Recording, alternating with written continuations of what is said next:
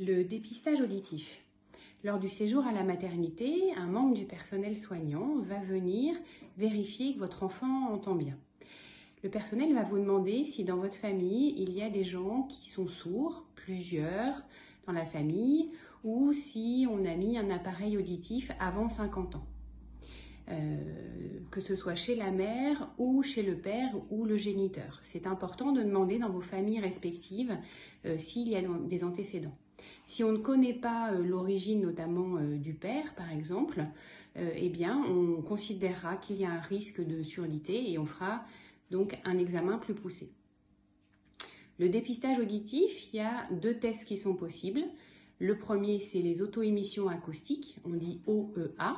Donc on va mettre un tout petit embout en plastique vraiment de quelques millimètres dans l'oreille du bébé.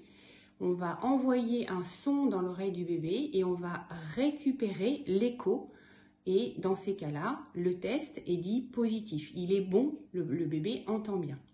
Ça, euh, c'est le premier dépistage.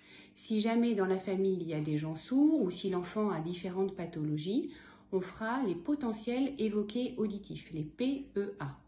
Dans ces cas-là, on mettra un casque sur les oreilles du bébé et on lui collera des patchs. Et la troisième chose, et c'est la plus compliquée, il faudra que l'enfant dorme. Et parfois, les soignants passent énormément de temps à attendre que l'enfant dorme pour faire le dépistage. Si donc on envoie un son dans l'oreille et on récupère l'électricité au niveau du cerveau. Et c'est là la preuve que l'enfant entend. Dans ces cas-là, on dit qu'il est positif si euh, il n'y a pas de réponse du cerveau ou de l'oreille du bébé, on dit que le test est négatif et dans ces cas-là, on donne un rendez-vous aux parents au CHU en ORL pour faire exactement le même test mais à un mois. En effet, on sait que le bébé va mettre un mois pour avoir son air auditif qui devient mature. Euh, et donc, on sait que de faire le dépistage à la maternité, on va avoir énormément d'examens qu'on va croire mauvais, alors qu'en fait, c'est juste une histoire d'immaturité du bébé.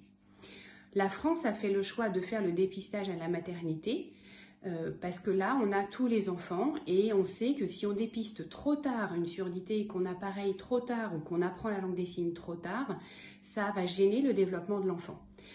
Donc tout ça pour vous dire que si jamais on vous dit que le test n'est pas bon et qu'on vous donne un rendez-vous un mois, vraiment, soyez rassurés.